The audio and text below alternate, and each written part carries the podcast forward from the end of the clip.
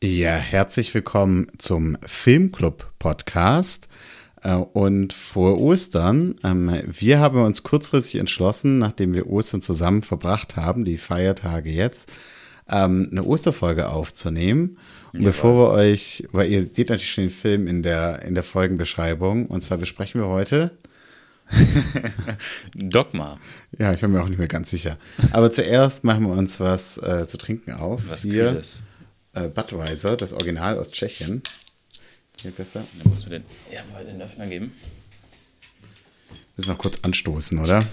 Okay, cheers. Frohe Ostern.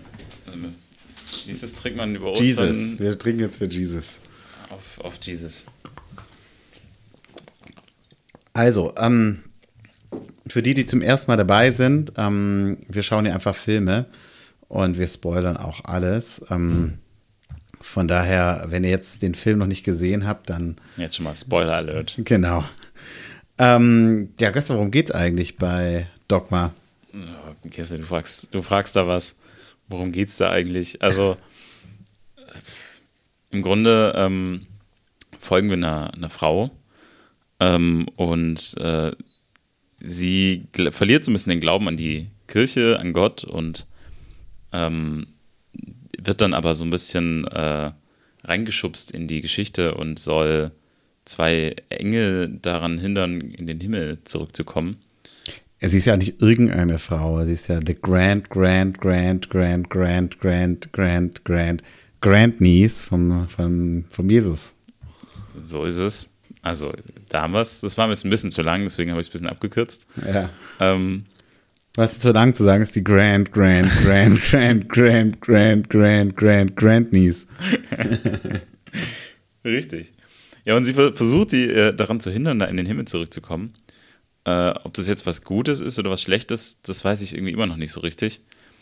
Ähm, letztlich gab es ein Happy End und irgendwie sind alle glücklich. Ich glaube, das war was Gutes. Äh, von dem her, ja, also sie haben es geschafft am Ende. Mit der Hilfe von ähm, ja, zwei tatkräftigen Jungs und vielen anderen mehr oder weniger heiligen Kompagnons. Ähm, ja, sehr wilder Film, viel ähm, religiöser Hintergrund, auch viel nicht religiöser Hintergrund, ähm, aber irgendwie unterhaltsam. Ja. Also ich glaube, vielleicht können wir auch eins am Anfang sagen. Ähm, das ist eine Komödie und ich glaube, der Witz ist ja so ein bisschen, dass die Komödie versucht, die katholische Theologie äh, wirklich beim Wort zu nehmen. Ähm, auch wenn natürlich, also viele von den Engeln und von den Charakteren auch frei erfunden sind, aber die Logik so ein bisschen hops zu nehmen. Und ähm, das macht es dann irgendwie so detailliert, dass es dann gar nicht so einfach ist, da hinterherzukommen. Und ich glaube, ähm, also manchmal dachte ich eigentlich, müsste, braucht man jetzt eigentlich einen Katechismus, um da irgendwie noch mitzukommen. Wer ist jetzt, was ist jetzt eigentlich gemeint hier mit den Engeln und was ist eigentlich eine Muse äh, und so, was ist jetzt deren Status? Ähm, das hat so ein bisschen was von, ähm, ja, so einer, es könnte so eine Sitcom sein oder so auch, wo es so eine eigene Logik gibt und man dann irgendwie die Logik kennt. Wir, ich glaube, wir versuchen jetzt nicht, das, die, die Logik in sich aufzuarbeiten. Das ist kein theologischer Podcast. Im Grunde ging es uns beim Gucken so ein bisschen wie Bethany in dem Film. Wir einfach Genau. viele offene Fragen, man versteht nicht so ganz genau, was, wer ist jetzt was und warum, aber ähm, irgendwie kommt man trotzdem an. Aber Bethany hat alles mitgemacht. Sie hat alles mitgemacht. Also sie hat, ich weiß nicht, ich habe nicht mitgezählt, aber sie hat äh, ab und zu äh, gezweifelt, aber äh, gehört ja auch dazu, so ein bisschen zum Glauben, dass man da auch mal von abfällt. Ja. Ähm, und ja, so hat sie es auch immer wieder gemacht. Sie ist aber auch immer wieder zurückgekommen und wurde überzeugt. Also, naja. Ähm, was hätte, also hättest du mitgemacht? Was, was würdest du für Gott tun? Äh, puh, was würde ich für Gott tun? Ja, jetzt werden wir. Also ich weiß nicht, ob ich mitgemacht hätte, wenn da so plötzlich jemand in meinem Schlafzimmer steht. Ähm, auch, ich weiß nicht, die Überzeugungsarbeiten, einmal war es ja, äh, hat er irgendwie eine geheime Kindergeschichte erzählt und deswegen war sie dann convinced. Ähm, ich fand das einfach nur creepy, ehrlich es gesagt. war schon sehr creepy und ich weiß nicht, ich glaube, es würde mich eher abschrecken, als dass ich dann sage, oh ja, okay, dann Ja. vertraue ich dir natürlich. Ähm, naja, sie, sie glaubt sehr viel und vielleicht auch ein bisschen gut gläubig. Ähm, ich weiß nicht, ob ich da so all in gehen würde. Ja. Vielleicht, ja, verpasse ich dann auch was. Aber Also ich, der- der Grund, warum sie sie ja versucht aufzuhalten, ist im Prinzip ähm, diese beiden Engel, äh, Bartleby und Loki, die wurden aus dem Himmel verstoßen genau. und die haben jetzt sozusagen äh, so ein Schlupfloch entdeckt, wie sie wieder zurückkommen können. Und zwar einfach, ähm, indem sie äh, durch, durch, durch, dieses, die- diese katholische Kirche da, die hat so einen äh, speziellen Sündenerlass, da geht man einfach durch und dann können sie zurück in den Himmel. Was ich ehrlich gesagt später nicht ganz verstanden habe, weil ähm, es gibt eine Szene, da verlieren die dann ihre, ähm, ihre Flügel und dadurch werden die ja irgendwie auch menschlich. Mhm. Und dann stirbt Loki oder Bartleby bringt Loki um. Mhm. Und dann dachte ich ja, warum haben die nicht einfach direkt ihre Flügel eigentlich äh, abgeschnitten? Dann wären die ja auch sterblich gewesen. Ich glaube, weil das Ziel nicht war zu sterben. Also ich meine, es war ja die, also ganz kurz, die sind ja auf die Erde ähm, gekommen und Ah, oder vielleicht, weil, weil sie gesündigt haben und dann wären sie nicht in den Himmel gekommen, sondern in die Hölle? Ja, aber es wäre ver vergeben. Also dieser Bogen war ja quasi auch mit der. Ja, aber das wäre ja, wenn sie sich so, also wenn sie sich direkt ähm, die Ja. Flügel abgeschnitten hätten, Ja. dann wäre es ja so gewesen, dass, ähm, dass sie vielleicht nicht in den Himmel gekommen wären. Aber ich glaube, das war auch Teil des Schlupflochs. Also sie haben ja auch dann, also waren auch relativ frei mit, okay, jetzt können wir Leute erschießen und so. Ja. Ähm, also ich glaube, dass sie da dann so Zweifel dahingehend relativ schnell abgelegt haben, dass sie in die Hölle kommen, sondern wenn sie durch den Bogen gehen, ist alles verziehen und eigentlich können sie dann alles machen. Ja, aber das wäre ja davor, schon davor, ne? Dass, also, Ja. dass, ähm, also bevor sie sich entschließen, jetzt endlich mal so ähm, alttestamentliche Gerechtigkeit irgendwie walten zu lassen und einfach mal selbe Hand anzulegen, ähm, da überlegen sie ja auch, wie kommen wir jetzt wieder da zurück, es so nervig ist. Ja. Und ähm, da dachte ich mir, ja, wenn jetzt direkt die Flügel abschneiden, Mhm. dann können sie sich auch das ganze Morden sparen. Ja, Da hätten wir keinen Film gehabt, das wäre nicht blöd gewesen, aber. Der Film wäre schnell vorbei gewesen und nicht so spannend. Äh, das stimmt, ja. Ja, das, ja, gute Frage, warum sie das nicht ist. Jetzt hast du ein Schlupfloch im Schlupfloch gefunden. äh, der nächste Film kann beginnen. Ähm, ja, auf jeden Fall äh, finde ich irgendwie, also der, der Grund auch eben, warum das ein Problem ist ähm, und warum man das verhindern sollte, war ja, weil man sonst quasi sagen würde, Gott wär, hätte Fehler gemacht. Äh, Genau. Das geht ja nicht. Also Gott macht keine Fehler. Und deswegen, wenn Gott fehlbar wäre, dann wäre das, würde das menschliche Leben als solches auf der Erde beenden. Und überhaupt leben, glaube ich. Also ich glaube, dass auch die Engel dann damit äh, Geschichte werden. Also das war ja auch so ein bisschen Thema, dass, äh, ja, dass es die auch aufgeregt hat, dieser teuflische Plan ähm, von Luzifer. Das, also im Grunde kam es ja von ihm so ein bisschen, wenn ich das, ich, Ja, nicht von Lucifer, den gibt es ja auch, ähm, sondern von ähm, Asrael, also diesem, ach so, ja, ja. Das ist auch das, äh, also wo wir vorhin waren, so Who's Who, ne? Ähm, was, also Loki ist im Film ja so ein Engel mhm. und Asrael ist so ein Dämon. Mhm. Ähm, aber eigentlich, also ich habe dann, da, da habe ich dann aufgegeben. Ich habe versucht, noch herauszufinden, who's who. Mhm. Und Loki fand ich ganz spannend, weil es gibt ja Loki auch ähm, den kennt man im, auch. im Marvel Universe. Aha. Und das ist ganz witzig, weil mir kam, dass ähm, es gibt diesen Film Thor Ragnarok, den ich sehr schätze, von Taika Waititi. Das ist der, ich glaube, der einzige Marvel-Film, den ich mir nochmal angucken würde.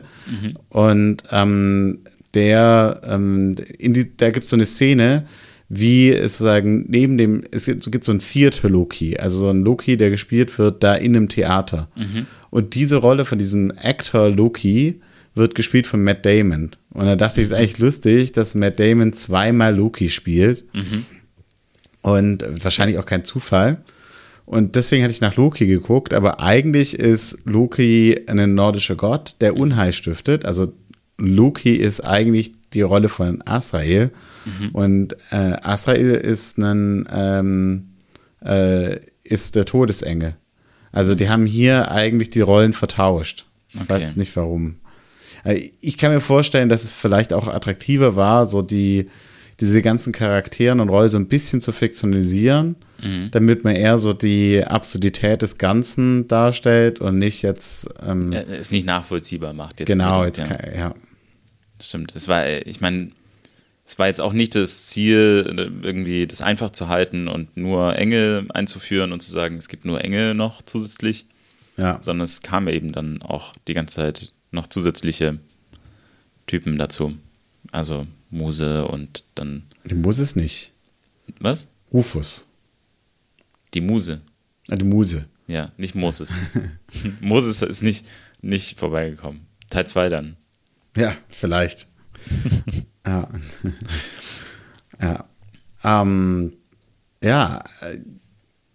Was würdest du ähm, also es gibt ja verschiedene Charaktere. Bethany haben wir jetzt, ist so die Hauptcharakterin eigentlich, mhm. ohne es aber wirklich zu sein. Also das finde ich ein bisschen ähm, verrückt. Also man muss sagen, es gibt ja einmal dieses ähm, Jay und Silent Bob, dieses Duo, und einmal dieses Duo ähm, Bartleby und Loki. Und die haben beide jeweils, würde ich sagen, eine deutlich bessere Chemistry. Mhm. Ähm, aber jetzt fangen wir vielleicht mit Bethany an. Wer würdest du sagen, ist Bethany? Warum ist sie bereit, äh, die Welt zu retten?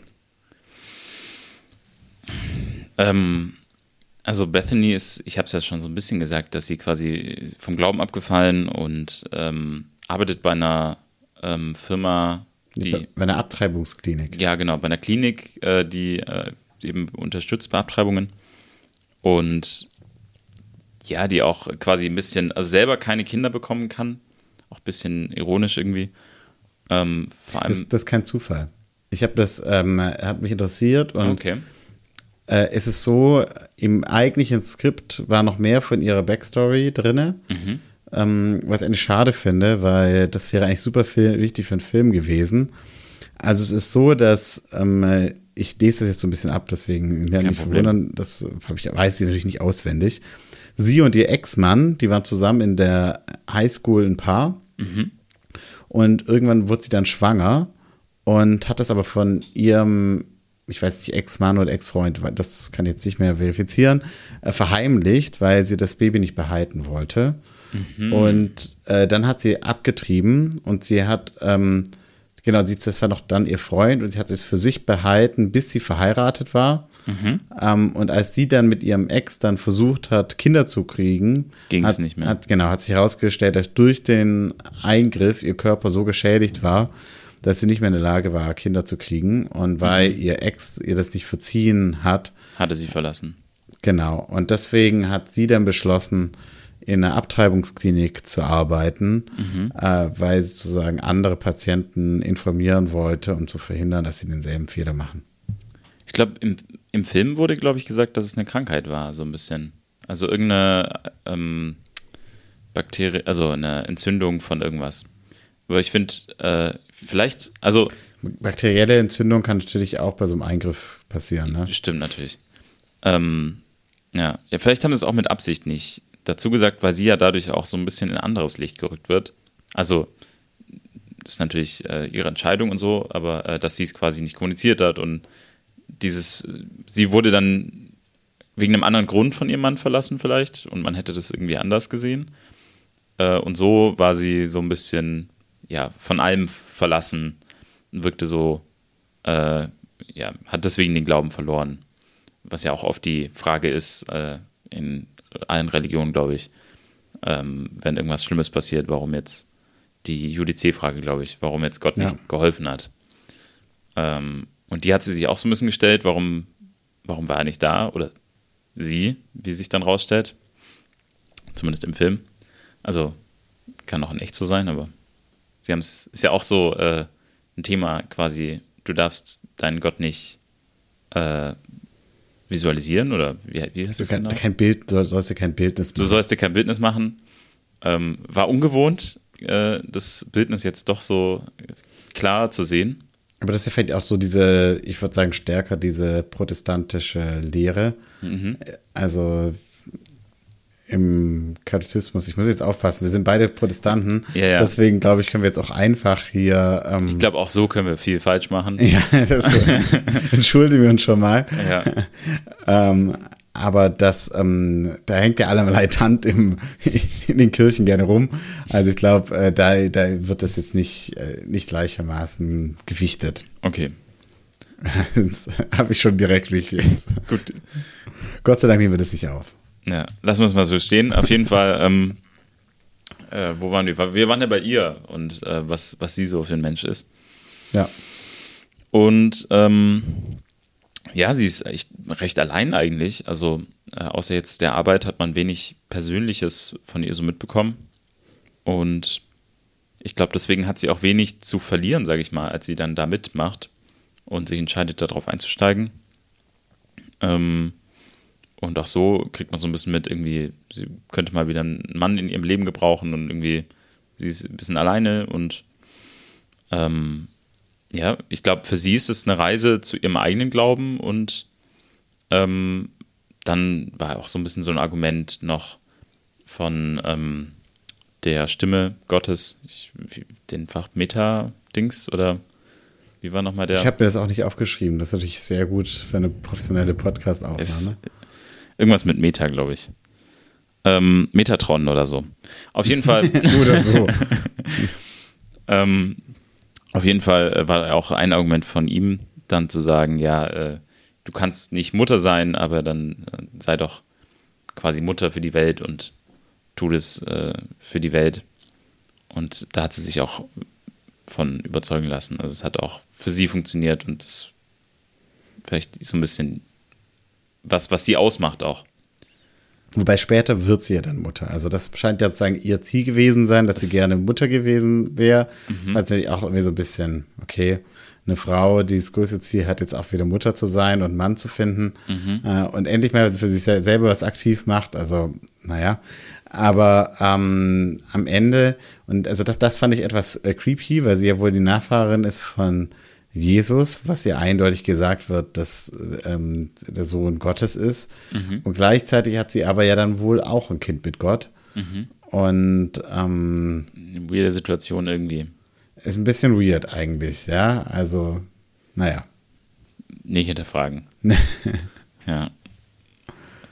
Wir können natürlich auch sagen, wir sind alles Kinder Gottes, aber ich fand. Ähm, äh, ich glaube, man, es lässt sich äh, mathematisch, glaube ich, tatsächlich sogar also wie, wie dieses, dass sie mit Jesus verwandt ist, so sind wir, glaube ich, auch irgendwie alle miteinander verwandt auf 60 Generationen zurück oder so. Also mathematisch gesehen muss das wohl so sein. Ich werde es nochmal überprüfen und fachlich gerecht auf, äh, aufarbeiten und dann wiedergeben. Aber habe ich mal so gehört. wir brauchen einen Faktencheck. Da muss ich vielleicht sagen, wir haben den Film. Quality Check nochmal. Genau, den Film gestern Quali Nacht Qualitätsprüfung. gesehen. Genau, wir haben also, ich glaube, eine historisch kurze Vorbereitungszeit für ja. diese Aufnahme. Aber deswegen macht es auch so besonders schön Spaß und ihr könnt auch direkt daran teilhaben. Und man muss auch sagen, ähm, Am besten schaut ihr den Film und prüft die Fakten. Gibt, genau, also und schreibt ist, uns einfach, was wir falsch gemacht haben. Dieser Film ist sehr schwer zu bekommen, aber uns ist aufgefallen, er steht auf YouTube. Ich habe tatsächlich dann auch gelesen. Sowieso sehr schwer zu bekommen. Ja, genau. Also man kann ihn eigentlich nicht, äh, der wird nirgendwo gestreamt und man kann, kriegt auch keine DVD. Außer auf der weltweit bekanntesten Streaming-Plattform.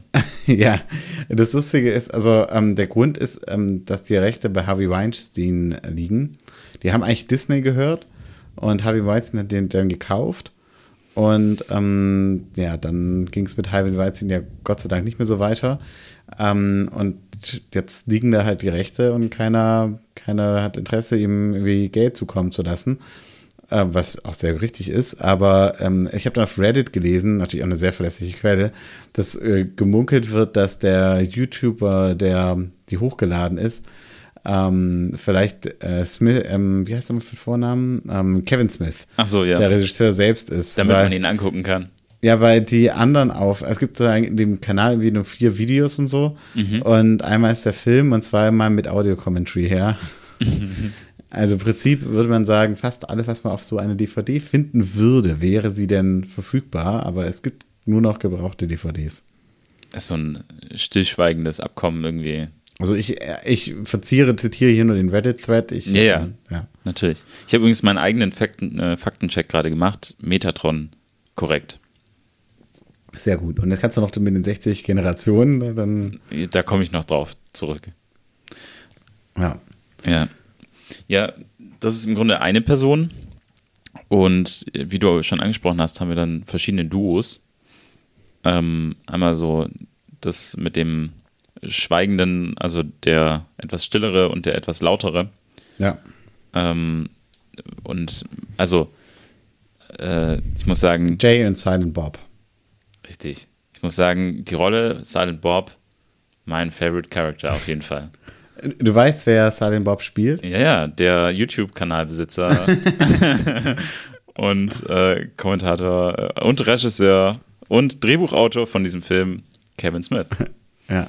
Also tatsächlich, wenn ihr große Fan von Silent Bob seid, so wie wir, äh, ist äh, Jay und äh, Bob, das die Charaktere, die haben so ihr eigenes Universe, ne? Also das ist ein bisschen, ich dachte auch, das ist so typisch 90er Jahre, ehrlich gesagt. Also es hat so was von RK und Stefan ein bisschen. Stimmt, ja. Ähm, aber es gibt auch so in den 90ern, also mir ist nur ein weiteres Duo gekommen, aber ich glaube, es gibt noch mehrere, könnt ihr mal so brainstormen, so Comedy-Duos. Bei The Big Lebowski gibt es auch ähm, mit eben The Dude und dem äh, ähm, äh, Walter Shopjack oder so heißt der. Ähm, also, es, also im Prinzip so, so Duos halt von auch so ein bisschen Stoner-Typen. Ähm, das gibt's äh, relativ oft, oft. Und ähm, Jay und sein Bob sind auch Drogendealer. Also die hängen halt so ab in Einkaufszentren, Fastfood-Restaurants und so, ja. Ähm, und es gibt, also ich habe jetzt mal die, die alle rausgeschrieben, dann könnt ihr die alle auch mit angucken. Clerks, Mallrats, Chasing, Amy, eben Dogma, Jay and Silent Bob Strike Back, Clerks 2, da gibt es natürlich Clerks 3. Ähm, es gibt äh, Jay and Silent Bo Bob, The Reboot, äh, und dann gibt es noch einen Cartoon-Movie. Also es gibt eine ganze Reihe von Filmen mit Jay and Silent Bob, die halt zufällig auch hier reinfallen, ja. Ist auch so ein bisschen, also ist dann auch Silent Bob vielleicht, oder Jay und Silent Bob, so ein bisschen die eigentlichen geheimen Hauptcharaktere in diesem Film. Ja, Ähm, ganz sicher. und alles andere ist ja auch irgendwie quasi der ähm, Smith, Kevin Smith, hat sich gedacht, ja, hey, ich, äh, eigentlich würde ich gerne so ein bisschen da meinen Charakter nochmal weiterführen. Jetzt packe ich halt verschiedene Filme drum und das ist so immer die gleiche, immer die gleichen Charaktere, aber in einem Also- neuen. Also Film. tatsächlich, ähm, also die kennen sich wohl schon länger. Und bei diesem ersten Film von ihm, Clerks, da war es so, dass ähm, er eigentlich davon ausgegangen ist, dass er wahrscheinlich nie wieder einen Film danach machen darf. Und das Problem ist, also eigentlich ähm, hat der, also er wollte unbedingt diesen Jay, also Jason Mewes wollte er unbedingt in dem äh, Film haben, als diesen Charakter. Und das ist halt so ein Charakter-Comedian eigentlich. Ja. Aber das Problem ist halt, der labert halt die ganze Zeit und du kannst, ähm, das funktioniert im Film nicht. Also ein Stand-up-Comedian, das Typ funktioniert in so einem Film nicht, weil der braucht ja irgend so ein, mit wem redet er die ganze Zeit? Ja, und deswegen, ähm, Er braucht jemand, der zuhört. genau, Bob ist sozusagen eigentlich der Sidekick, mit dem man eine Unterhaltung hat, ohne dass er eine Unterhaltung hat. Und weil er eben dann der Meinung war, da, er wird nie wieder einen Film machen, hat er gesagt, okay, dann, wenn ich einen Film mache, dann will ich aber auch schon irgendwie drin vorkommen und hat es dann selber besetzt.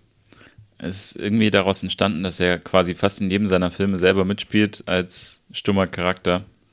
Ja. Ja. Aber ich muss sagen, also die Rolle in dem Film erfrischend, äh, die Rolle von Silent Bob, muss ich wirklich sagen.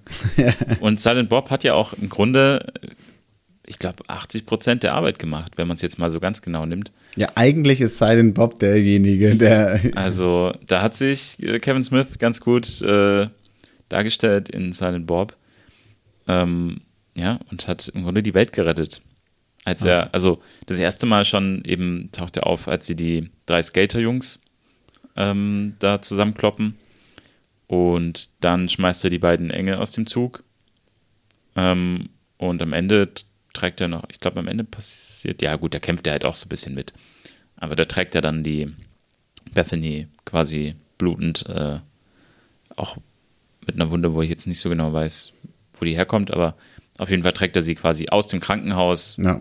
zu Gott. Ist auch, andere würden sie ins Krankenhaus tragen, aber da ist die Reihenfolge eine andere. Stimmt. Eig eigentlich, eigentlich nicht so clever, sie aus dem Krankenhaus rauszutragen. Das ist Silent Bob, naja.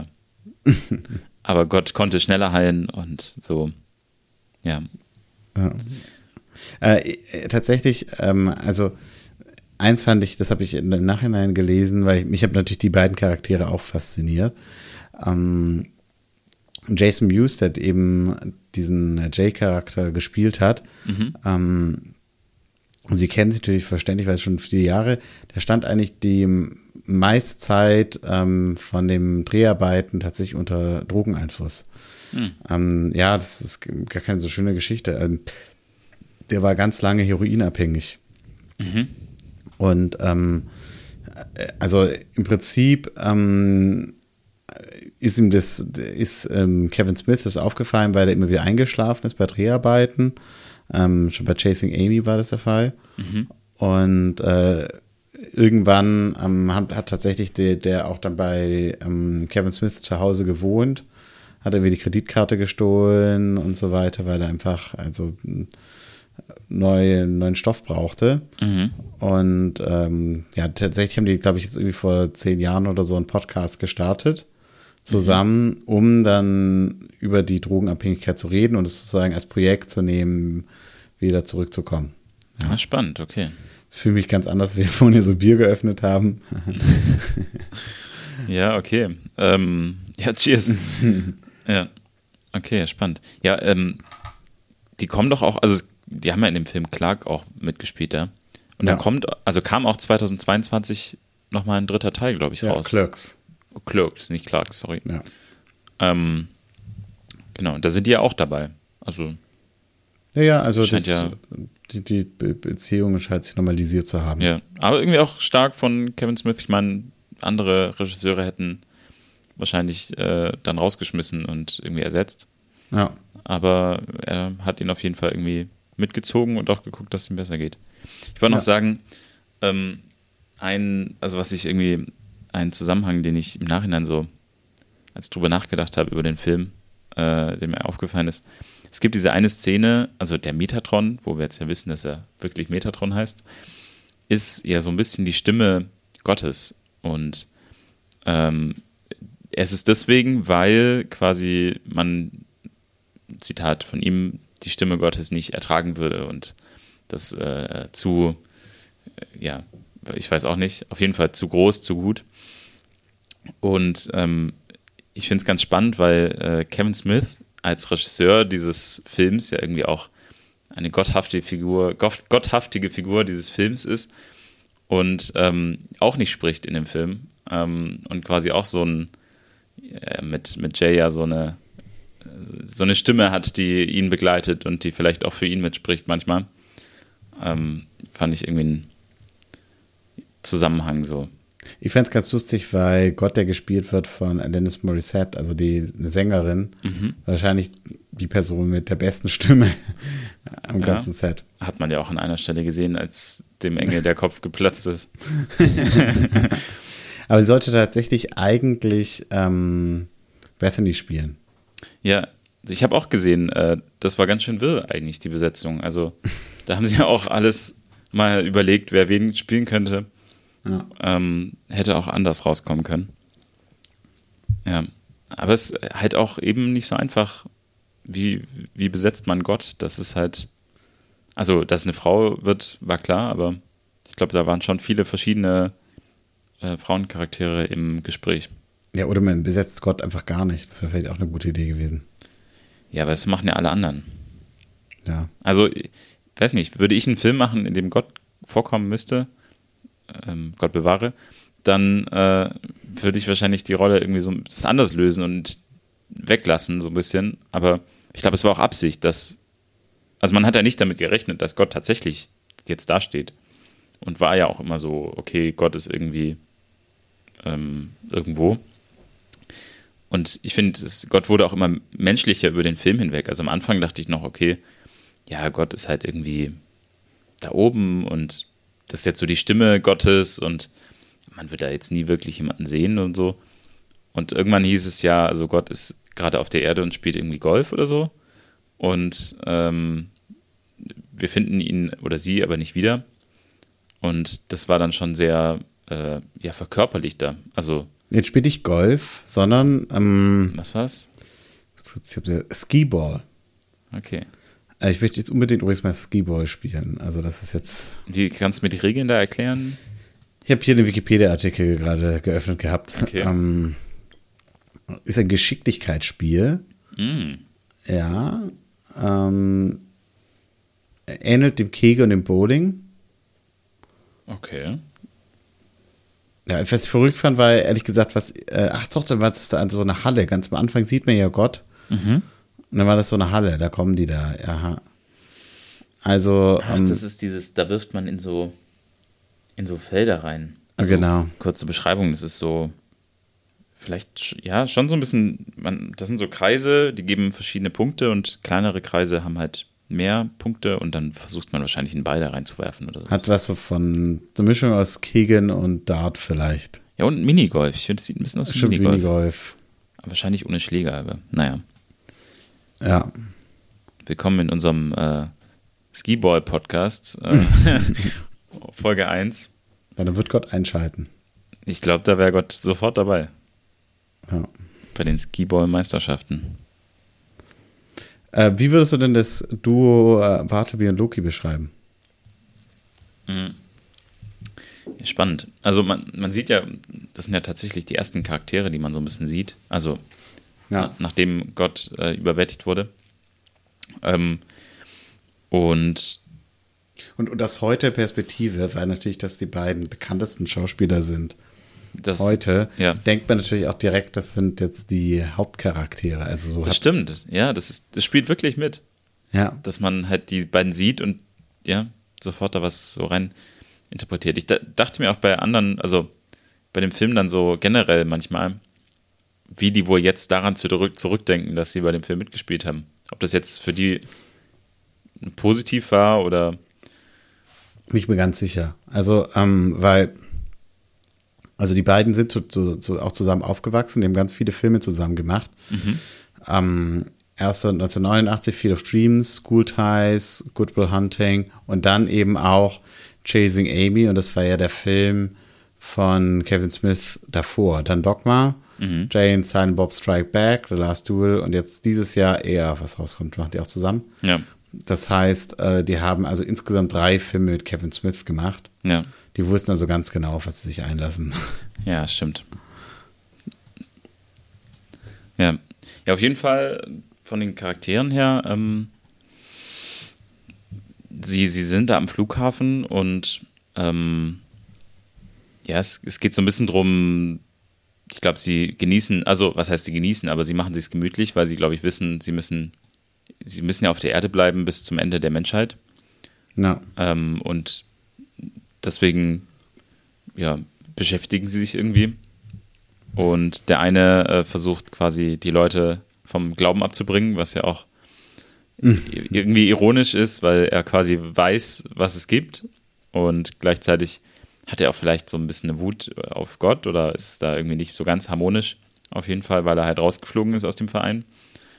Und äh, hat jetzt viel Freude dabei, ähm, ja, so ein bisschen ähm, den Nichtglauben zu spreaden. Ähm, und der andere genießt, glaube ich, einfach so ein bisschen die, äh, die Menschen und so das Menschliche und ähm, das, also bei, bei ihm jetzt im Speziellen ändert sich diese Sichtweise auf die Menschen auch so ein bisschen den Film über. ja. Also am Anfang findet er es noch unterhaltsam und ähm, Ja, er fragt auch, ob das überhaupt Sinn macht, ob das jetzt richtig ist, da so eine Killing Spree loszulegen. Ja, Genau, Loki ja. schon ist so, komm, lass mal. Er holt sich auch das Messer Mhm. äh, am, in dieser Szene, wo die in diesem Waffenladen sind und Loki ist so, gib mal die Pistolen her, ja. direkt die Knarre. Ja, ja. Also Loki sagt dann auch, ähm, ich hab's mir aufgeschrieben, Mass Genocide is the most exhausting activity one can engage in. Next to soccer. ja. ja. Genau, also auf jeden Fall, da wandelt sich sein Blick ja dann auch im, am Ende. Ähm, als er dann so ein bisschen merkt, okay, Gottes äh, Fokus liegt irgendwie weniger auf den Engeln, sondern also er verzeiht den Menschen so viel und die Menschen dürfen irgendwie selber entscheiden und so. Und dann wächst so eine Wut auf, jetzt vielleicht nicht die Menschen, aber auf Gott ähm, vermehrt. Ähm, ja, und also das ist so ein bisschen das, was er durchmacht. Und Loki äh, andersrum. Also er will, Loki, ja, ist ja vielleicht am Anfang auch schon so ein bisschen kontra Gott, versucht er eben auch die Leute davon abzubringen, äh, dran zu glauben und wird dann irgendwann so ein bisschen mehr ähm, quasi kritischer der ganzen Aktion gegenüber da jetzt äh, durchzugehen, weil es halt nicht mehr nur darum geht, sich wieder sich selbst zu retten, weil er vielleicht auch merkt, dass es gar nicht funktioniert, weil man damit, ich weiß nicht, ob sie wissen, dass sie damit quasi alles kaputt machen würden, weil ja dann Himmel nicht mehr existieren würde. Also sie wollen ja. Der Moment eigentlich, ne, wo vor Bartleby sich alles dreht, ist ja der Moment, wo Bethany kennenlernt. Ja, genau, ja. Und dann merkt so, ich habe ja nirgendwo irgendeine Entscheidung. Mhm. Ja, ich kann nicht mal schlechte Sachen machen. Mhm. Ja, ich glaube, das ist so der Moment. Also, es ist eigentlich tatsächlich eine Wut auf Gott und nicht gar nicht so sehr auf die auf, Menschen, oder? Ja. ja, in dem Moment vielleicht auf Bethany auf jeden Fall. Also, ja, Loki ist ja wütend auf die Menschen, weil Loki ist so, mein Gott, ja. Ja. Ähm, und auch ein bisschen so se selbstgerecht, ja. Ja, versucht da irgendwie ähm, Eigenjustiz zu üben. Ja. Ähm, also Loki sagt auch, ähm, also diese Szene im, mit, mit, diesem Vorstand. Mhm. Und er sagt, do you know what makes a human being decent? Fear. And there lies uh, the problem. None of you has anything left to fear anymore. Also er möchte im Prinzip, dass die Leute Angst haben, weil das sozusagen die Leute auch an sich gläubig hält. Ne? Ja. Fand ich aber eine gute, starke Szene, also einen guten Satz irgendwie. Jetzt ja. vielleicht nicht die Angst vor der Waffe, das muss jetzt nicht, nicht sein, aber das halt mit ähm, höherem Status und eben diese Sesselpupser äh, dann da einfach kein, keine Angst mehr haben, ähm, ja. weil sie halt ganz oben angekommen sind, gefühlt. Und deswegen sich auch alles erlauben. Ähm, ja, das irgendwo und da nimmt, holt er dann eben wieder Gott ins Spiel und sagt, komm, es gibt, es gibt noch jemanden, vor dem ihr, ähm, der auf euch schaut und quasi auf die Finger schaut und jetzt, ja. vor dem ihr nicht Angst haben müsst. Ich glaube, so hat er es nicht gesagt, aber ähm, also ihr, ihr seid hier, ihr könnt nicht machen, was ihr wollt. Was ihr wollt, so, es wird gesehen. Ähm, und naja, dann übt er ja halt Selbstjustiz und ja. Was ich aber nicht ganz verstanden habe, also ich muss sagen, ich fand dieses, die, die Szene am interessantesten eigentlich, wo sie diese, die so dem Vorstand da die Leviten lesen. Aber alle Sünden, die da aufzählen, das ist ja alles so, hat alles mit Sex zu tun. Es geht immer nur um, hast du jemand betrogen oder so. Das ist ein Vorstand, ja. Ihr könnt jetzt dem vorwerfen, dass sie, das deutet ja auch Bartel wieder vor mal an, ne? dass sie die Umwelt zerstören, mhm. äh, Leute ausbeuten, ähm, sei es im globalen Süden, sei es in ihrer eigenen Firma. Sie, wahrscheinlich haben die sehr viel mehr ver, verbrochen. Ja. Und das Schlimmste, was sie aber getan haben, ist ja möglicherweise, dass sie irgendwie ähm, jemand mal betrogen haben. Und da denke ich immer so ein bisschen, ähm, ich meine, es gab zwei US-amerikanische Präsidenten. Es gab den einen, gab es ähm, Clinton, der hat berühmterweise seine Frau betrogen. Auf der anderen Seite gab es George W. Bush, der hat sicherlich einen, insofern einen, äh, ein Leben im Glauben gelebt, aber hat halt mhm. einen Krieg vom, äh, begonnen im Irak. Also ja. was, was heißt das eigentlich? Ja, also ich dachte irgendwie, das ist so ja. ja. Ich glaube, das ist aber auch äh, bewusst so, also bewusst diese Sünden, sage ich mal, ausgezogen, weil es bei uns ja auch, es ist ja auch auffällig, ähm, die kleinen Sünden ziehen am meisten. Also das ja. ist einfach zu sagen, äh, hier, du hast hier einen Fehler gemacht zwischenmenschlich und irgendwie mit einer ganz bestimmten Person äh, lässt sich viel einfacher irgendwie festmachen, als zu sagen, du hast irgendwie die Umwelt ähm, verschmutzt oder irgendwie da was veruntreut oder keine Ahnung. Weil es halt viel größer ist. Und, zum Beispiel. Ähm, es viel größer ist und viel schwerer zu greifen und irgendwie. Deswegen sind es halt doch die kleinen Sünden, die irgendwie am, äh, am schlimmsten aufwiegen, obwohl das andere viel mehr Menschen und viel mehr beeinflusst. Ja. Ja, so auch bei ihm. Obwohl er eigentlich das große Ganze immer sehen kann. Aber ihm scheinen irgendwie die kleinen zwischenmenschlich, zwischenmenschlichen Sachen auch. Ich denke letztlich, natürlich ist es ein Film über Dogma und nicht über Glauben. Ja. Und die, das Dogma der katholischen Kirche insbesondere äh, hat natürlich einen sehr großen Fokus ne, auf die Ehe äh, zwischen Mann und Frau natürlich. Ähm, und äh, das ähm, ja, dass dann vielleicht sozusagen dieser Fokus, der so da in diesem Dogma so hoch gesetzt wird, dann auch wiedergespiegelt wird in diesem Film, wo die ganzen anderen Sachen, die ja, mhm. ja auch äh, ja nicht ohne sind, einfach jetzt nicht so eine große Rolle spielen. Aber ist ja auch, also wenn man jetzt mal an die zehn Gebote denkt, das sind auch alles sehr ähm, zwischenmenschliche Sachen und da steht nicht irgendwie so systematische Themen sind da nicht mit drin. Du sollst nicht. Du sollst immer noch nicht töten, ja. Also ja, du sollst nicht töten, aber es ist ja auch zwischenmenschlich. Also, also außer du machst jetzt den Genozid wie ähm, Loki, aber ähm, das ist ja trotzdem quasi, äh, da geht's halt. Arbeit bei der Produktion. Ja, so systematische Dinge ähm, sind da gar nicht mit drin. Also, das ja. ist. Äh, und das ist ja schon auch was, also was halt dann quasi nicht keine Sünde ist oder was halt nicht in der Bibel so aufgeführt ist. Klar, das damals gab es halt, also da wird jetzt nicht stehen, ähm, die Fußballproduktion und äh, in Pakistan. Die Handy äh, Mineralien, die seltene da. Erden aus dem Kongo. Genau, das wird da jetzt nicht drinstehen. Von ja. dem her, ja. Das kommt halt so drauf an. Finde ich aber, ja, realistisch, sag ich mal. Ja. Im Film dargestellt. Nicht positiv realistisch, aber so ist ja so. Übrigens bei der, bei der Darstellung, ähm, was ich gelesen habe bei dem Kostüm, ist ja so, dass ähm, sowohl Bartleby, Loki als auch Metatron, mhm. yes, übrigens Metatron gespielt bei Professor Snape, mhm. ähm, dass die haben ja alle so ähm, Kapuzen, Pullis an und diese Kapuzen sollen sozusagen die Heiligenscheine darstellen. Das heißt, und es kam mir dann erst später eigentlich, Mensch, so hätten wir mal alle Engel erkennen können diesen Kapuzen. Stimmt, ja. Das hätte man Bethany mal sagen sollen. Ja, genau, weil für mich war es ja manchmal confusing, ne? Also, was ist jetzt eigentlich Rufus hier? Was sind jetzt die Leute? Ähm, mhm. Ja, ist gar nicht so einfach, dem zu folgen.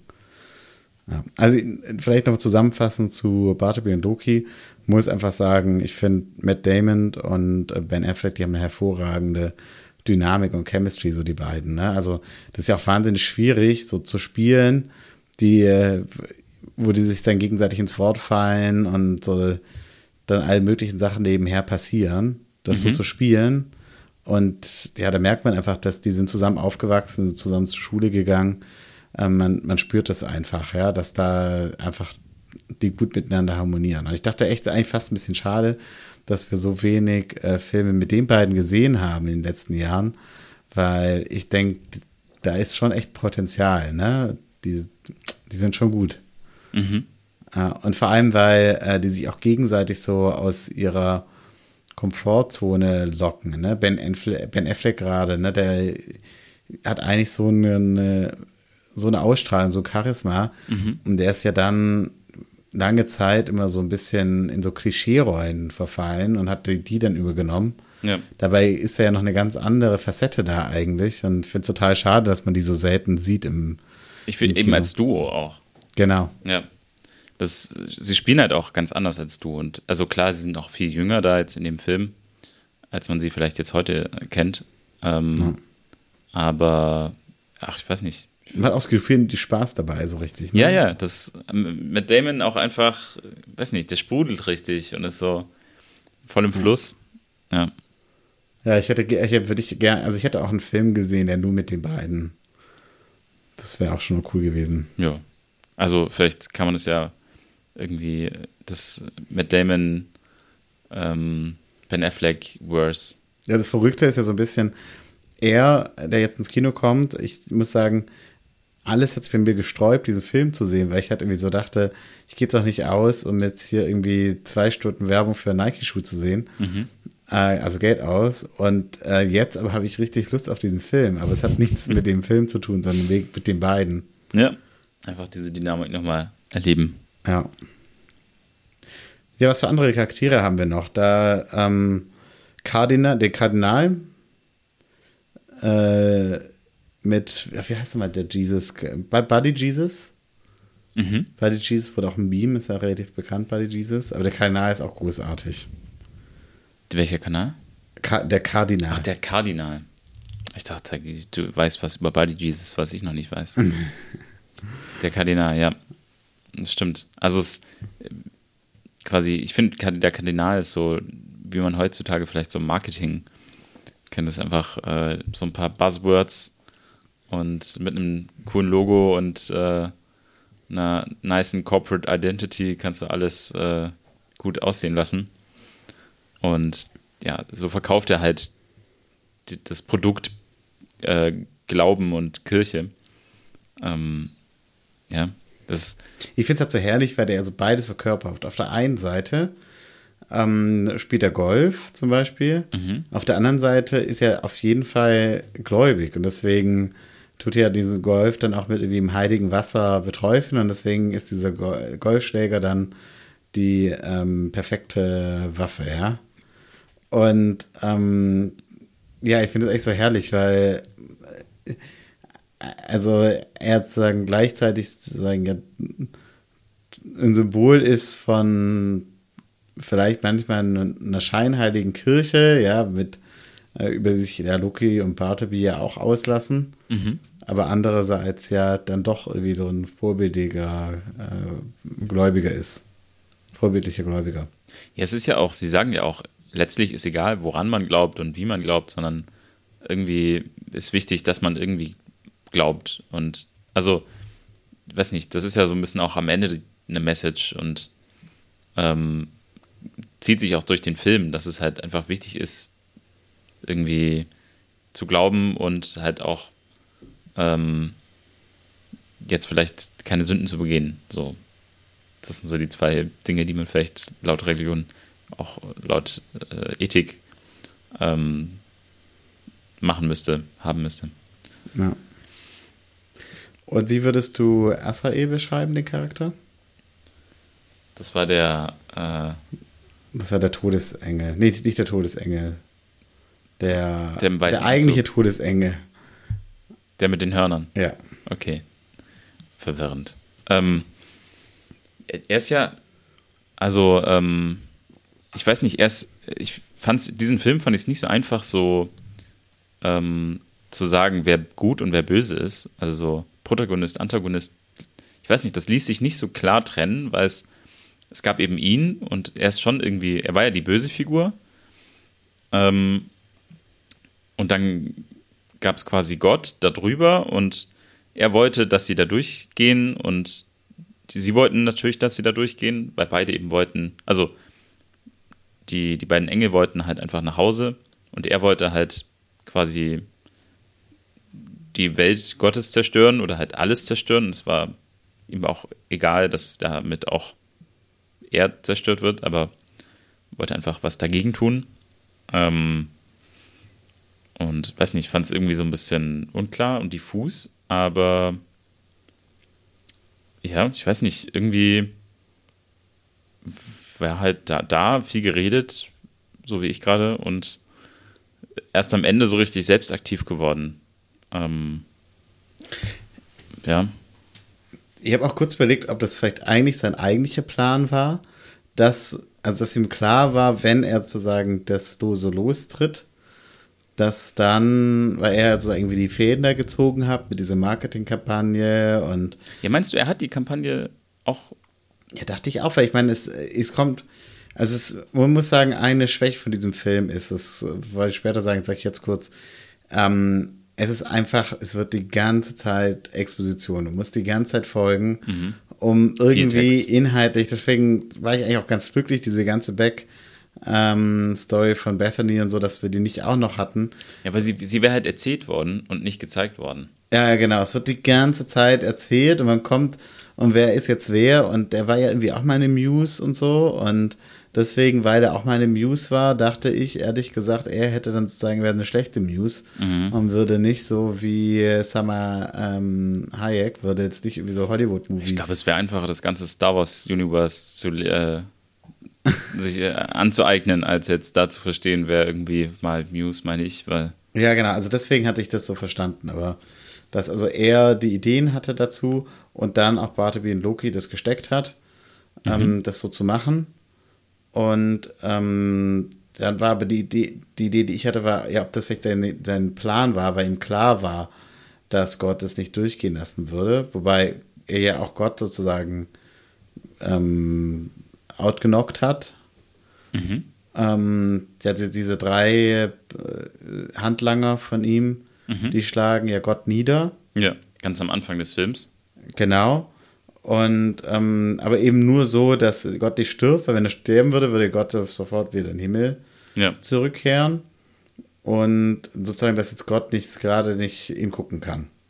also Gott hängt quasi im Krankenhaus an den Maschinen und ist, ähm, Ist deswegen jetzt gerade out of office. genau, Und dass sozusagen da, all das sozusagen so angelegt ist, dass er sozusagen wieder aus dem Spiel, dass, dass er weiß, wenn er da ähm, mit dem Golfstell geschlagen wird, dass er sterben wird.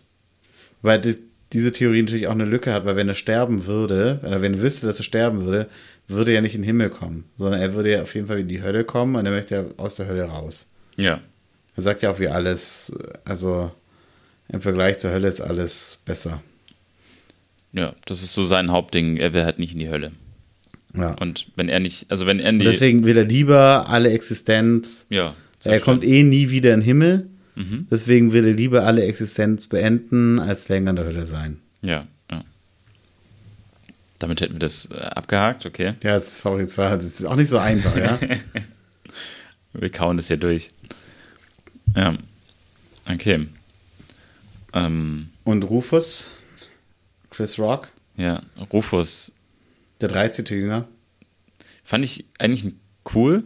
Also, so, äh, ich meine, das, also zum einen, äh, ja, ein schwarzer Jünger und natürlich nicht cool, dass er gestrichen wurde aus der Bibel oder dass es halt so im Film so ähm, kommuniziert wurde. Aber eigentlich eine gute, also da, dass es ihn gab und ich ver verstand aber nicht quasi, er hat ja gesagt, Gott ist schwarz. Er hat doch, hat, äh, Je- Jesus. Jesus, ja, Jesus was black. Ah, Jesus was black. Ja, stimmt. Da habe ich was durcheinander gebracht. Also ich, ich habe darüber nachgedacht, das, also ich finde es auf der einen Seite cool zu sagen, ja, es gab einen 13. Jünger, der war schwarz und es gibt Jesus war black, aber deswegen, das wurde sozusagen rausgeschrieben. Aber ich dachte, wäre es eigentlich die viel radikalere und passendere These zu gewesen sein, äh, zu sagen, und auch wahrscheinlich realistischer, ähm, alle waren black, also es waren, alle waren Pe- People of Color, ja, also es gibt keine weiße äh, Bibelfigur, das, das geht gar nicht. Mhm. Es wäre doch eigentlich radikaler gewesen, als zu sagen, ja gut, ich war der 13, ich wurde rausgeschrieben. Ja.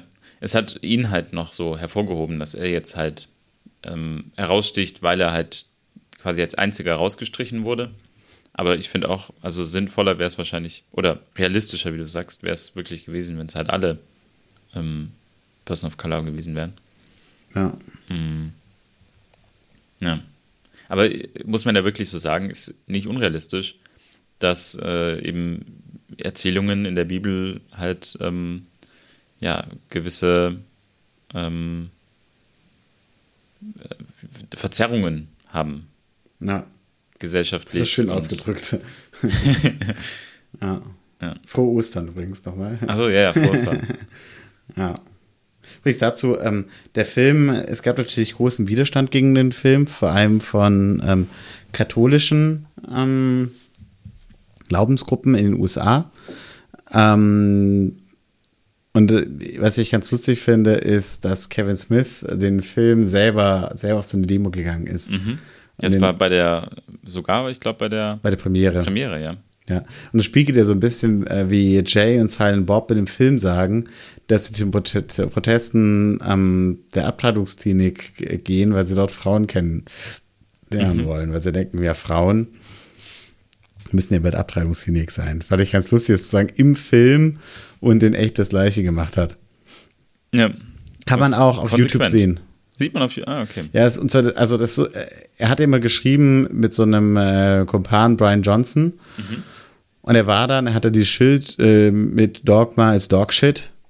Ähm, und er, es gibt dann auch so ein Interview, wie er selber darüber erzählt. Und das ist ganz lustig, weil ähm, er sagt dann, wie dann eine von den, also sie gar nicht so viele Schilde hatten und eine von den äh, ähm, Frauen, die da protestiert haben, zu ihm hingehen und sagen, also du kannst doch nicht Shit sagen. Und dann so, ja, okay, aber jetzt Dogma ist Dog. Und da gibt's dann einen, es gibt ein Interview auf YouTube, das kann man sich angucken, ähm, wie dann sozusagen berichtet wird über die ähm, Proteste. Und da wird gesagt, sozusagen, ja, da gab's einen Protester, der sah irgendwie aus wie Kevin Smith, komisch, aber es war Brian Johnson. Und dann sieht man, wie er sozusagen spricht ähm, zu den Protesten. Oh mein Gott. Ah. Aber, äh, ja, eigentlich auch clever. Also, Ja, coole Idee. So, klar. Spannend. Was war für dich die, die witzigste Szene? Die witzigste Szene. Ja. Also ich, äh, eigentlich ähm, Silent, äh, okay, spät. Wie heißt der nochmal? Äh, ähm, ja, Silent Bob. Bob. Silent Bob. Ähm, ja, ich weiß nicht, so die meisten Szenen mit ihm, wenn er so einfach Silent Bob war und ich weiß nicht, so seine Gesten gemacht hat und irgendwie dieses oder als, also äh, für Pod Göster hat gerade Silent Bob nachgestellt. Das können, kann man natürlich im Podcast hören, kommt es sich so rüber. ist das falsche Format dafür. Aber ihr müsst den Film sehen, dann wisst ihr, was ich meine. Si- Silent Bob wäre auch blöd für einen Podcast eigentlich. Ja, es wäre so ein, so ein Podcast zwischen Silent Bob und Jay, wäre sehr einseitig. ein Mikrofon will erreichen. Ja. Ja. Aber auch die eine Stelle, als er dann eben die beiden Engel rausschmeißt aus dem Zug und dann sagt, äh, keine Fahrkarten. Das ist das einzige Mal, als er spricht. Und es ist ja auch eine Referenz auf Indiana Jones. Indiana Jones. ja, werden wir demnächst auch äh, den Teil 3 besprechen. Genau. Ähm, Teil 1 äh, ist noch nicht veröffentlicht. Doch, ist Teil 1 und 2 veröffentlicht. sind veröffentlicht, ja. ja. Okay, ui, ui, ui. Jetzt- Jetzt erzähle ich hier Dogshit. ähm, aber ja, äh, genau, ist ja quasi eine Referenz. Aber es ist das einzige Mal, als er spricht. Und es ist auch so, so ein bisschen so eine Überraschung, ja. dass er spricht. Wobei, nee, am Ende sagt er nochmal Danke, glaube ich, dass äh, Jay geschwiegen hat. Da war irgendwie nochmal so ein Moment, dass er Ja. kurz was gesagt hat. Auf jeden Fall, ja, eigentlich so die, meisten Szenen mit Silent Bob waren sehr unterhaltsam und äh, konnte ich äh, ja, gut genießen. Fand ich gut. Also ich fand tatsächlich am witzigsten, es gibt diese Szene mit Azrael in der Bar und er fragt die ganze Zeit, anyone knows how to make a holy bartender? Und fragt so und keiner weiß es. Und dann erschießt er ihn. Und das Beste ist ja eigentlich, also dann, weil er tot ist, ist ein Silent Bartender. Und äh, ein Holy Bartender, nicht Silent, Silent Bob, Holy Bartender. Und Silent trifft dann auch zu. Silent tritt auch zu. Und das Beste ist, Jay, irgendwie, die Szene geht weiter, keine Ahnung, eine halbe Minute. Und plötzlich äh, sagt Jay, ah, jetzt, äh, Holy Bartender. Ja, das Ja. stimmt. Und, und gut ist auch die Szene mit Loki, wo er, also man sieht gar nicht, wie er jetzt sagen, die ganzen Leute im Vorstand erschießt. Man sieht nur, wie er mit dieser verschreckten Vorständin, die keine Sünde begangen hat, dann am Ende dasteht. Und dann äh, sagt, you didn't say God bless you, weil er, gen er hat gen gen- genossen. Das war auch richtig. Und dann möchte er sich kurz erschießen und dann äh, sagt Bartleby, aber jetzt komm, gut. Jetzt komm rum. komm mal rum, genau. Ja, ja. Das war auch eine sehr gute Szene. Es gab, ja, also es muss man wirklich, also äh, umfassend zum Film. Ähm, ich fand es eigentlich, es gab viele äh, Szenen, die ich gut fand, wo ich lachen konnte und die auch irgendwie inhaltlich stark waren, also auch gesellschaftskritisch und religionskritisch ähm, gut gemacht. Und andere Szenen, wo manche Gags so ein bisschen gegen die Wand gefahren sind und irgendwie jetzt eher flach waren oder weiß nicht, viel ähm, Sexhumor und ja, Hihi und so. Was auch da war. Das hat so ein bisschen 90er Jahre Humor, muss ich sagen. Auch ja. So viele Worte wie Schmacks oder so die ganze Zeit verwenden. Schmucks, Schmucks. Nee. Ja, Schmacks. Die, aber Schmacks. Das ist einfach, sagt man heute gar nicht mehr so oft. Achso, ja, im Englischen, ne, Schmacks, ja. Ja. ja. Ähm, ja. ja, nee, also. That's what Jesus said. That's what Jesus said. Auch ein Highlight. Ja. Ja. Also, das ist so, so würde ich es zusammenfassen irgendwie. Auch das Ende sehr wild. Ähm, es passiert viel, man wundert sich oft, okay. Aber ja, Wunder, Religion geprägt von Wundern. Klar. Also ich, äh, ich muss sagen, wenn man jetzt mal diese ganze Exposition weglässt, dann war es unterhaltsam, aber das ist halt ein Teil von dem Film. Ja. Und man könnte jetzt theoretisch, hätten wir jetzt auch bei dieser Aufnahme uns, äh, also man hätte mehr Zeit verbringen können, das alles nachzustellen, als beim Christopher Nolan-Film. Und mhm. das ist aber kein Christopher Nolan-Film. Nee, nee. Das ist eine Komödie. Und ähm, ja, ich, ich dachte auch, also ich habe mich gefreut, wie das Chris Rock oder so da ist, aber ich dachte auch so zwei, drei Charaktere hätte man sich auch sparen können eigentlich. Also diese ganze Sache mit dem Muse eigentlich, mhm. die hat eigentlich auch äh, nichts zu tun dann die ganze Zeit so richtig. Mhm. Und es ist dann so ein bisschen, hat was wie so eine Gruppe von Avengers irgendwie, die irgendwo durch rumstreucht. Also, weil ich dachte, also das ist nicht unbedingt notwendig. Ja, ja da hat viel, ja, viel Verwirrung auch am Ende irgendwie, wer ist gerade wo und was und plötzlich geht die Tür auf und Gott steht da und Gott ist eine Frau und dann ist er da und es ist alles irgendwie sehr verwirrend und sie macht, also es ist ja schon fast lustig dann, oder ist lustig, sie macht dann irgendwie, äh, versucht einen Handstand zu machen und so. Ähm, also Gott ist eigentlich eine das finde ich, das sehr find ich gut. kindliche Frau. Genau, das, das finde ich ja. gut. Aber ich meine, der, der, Film möchte ja auch gleichzeitig äh, über den ähm, Muse, ich habe den Namen von dem Muse vergessen, aber die sagt ja auch so, oh, lese mal die Bibel, ist ja furchtbar, die Frauen, wie die da dargestellt sind, das sind mhm. die absolut Bösewichten. Und da würde ich absolut recht geben. Und das ist ja irgendwie auch so eine interessante kritische Note irgendwie. Mhm. Aber der Film selber, der nimmt das ja auch nicht so ernst. Er, er hat auch nicht den Anspruch, irgendwie jetzt alles so nee. richtig gut zu vermitteln und so. Und auch nicht, ich glaube auch nicht den Anspruch, irgendwie äh, jetzt quasi ein Lobeslied auf die Religion und die Kirche zu äh, singen, sondern mhm. einfach dieses, ich glaube, was der Film macht und was ähm, das Drehbuch quasi macht, ist. Aber interessant, ich, äh, Kevin Smith sagt, er ist immer noch ähm, I'm a firm believer of God and um, Jesus. Also hm, okay. er ist katholisch erzogen worden, aufgewachsen. Ja. Ähm, aber das hätte ich nicht gedacht, ehrlich gesagt. Ich habe das nachgeguckt und kam zu diesem. Ja. Nee, also ich finde äh, es eigentlich spannend, dass der Film quasi sich so auf das Thema Religion traut und so, weil es ja, es gibt nicht viele Filme, glaube ich, die da auf diesen Zug äh, steigen, zu sagen, okay, wir versuchen, oder wir, wir machen eine Komödie ähm, über Gott und Religion und so, weil es halt auch echt, glaube ich, halt du viel, viele Zuschauer damit verschreckst auch und ähm, es halt irgendwie ein heikles Thema ist, was irgendwie viele umfasst und was sehr vage ist und so. Ähm, und da hat sich der Film irgendwie weit aus dem Fenster gelehnt und irgendwie sehr viel visualisiert und so festgelegt. Und ähm, ja, das passiert eigentlich nicht oft. Und ich glaube, es hätte auch in einem anderen, also die Story hätte ja in einem anderen Szenario keinen Sinn gemacht. Also, ja. wenn man jetzt quasi nicht nur, also nicht nur Metatron und die alle, die ganzen Charaktere hätte lernen müssen, sondern auch irgendwie dieses Prinzip von es gibt einen Gott und es gibt irgendwie Jesus und so.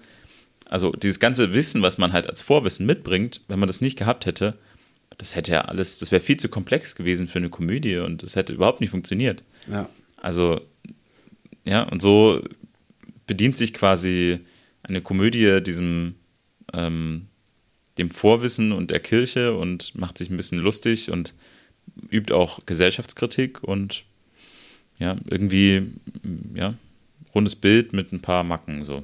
Ja. ja schönes Schlusswort, oder? Ja. Gut. Genau. Dann bis zum nächsten Mal. Kurz, ich habe übrigens Fact-Check gemacht, so ein bisschen, also ich glaube, ich hätte recht. Mit den Generationen. Das ist der beste Fact-Check. Ja? Ich finde auch. Cheers. Cheers. Dann äh, viel Spaß in meiner Merknet und wir hören uns beim zum nächsten Mal. Jawohl. 嗯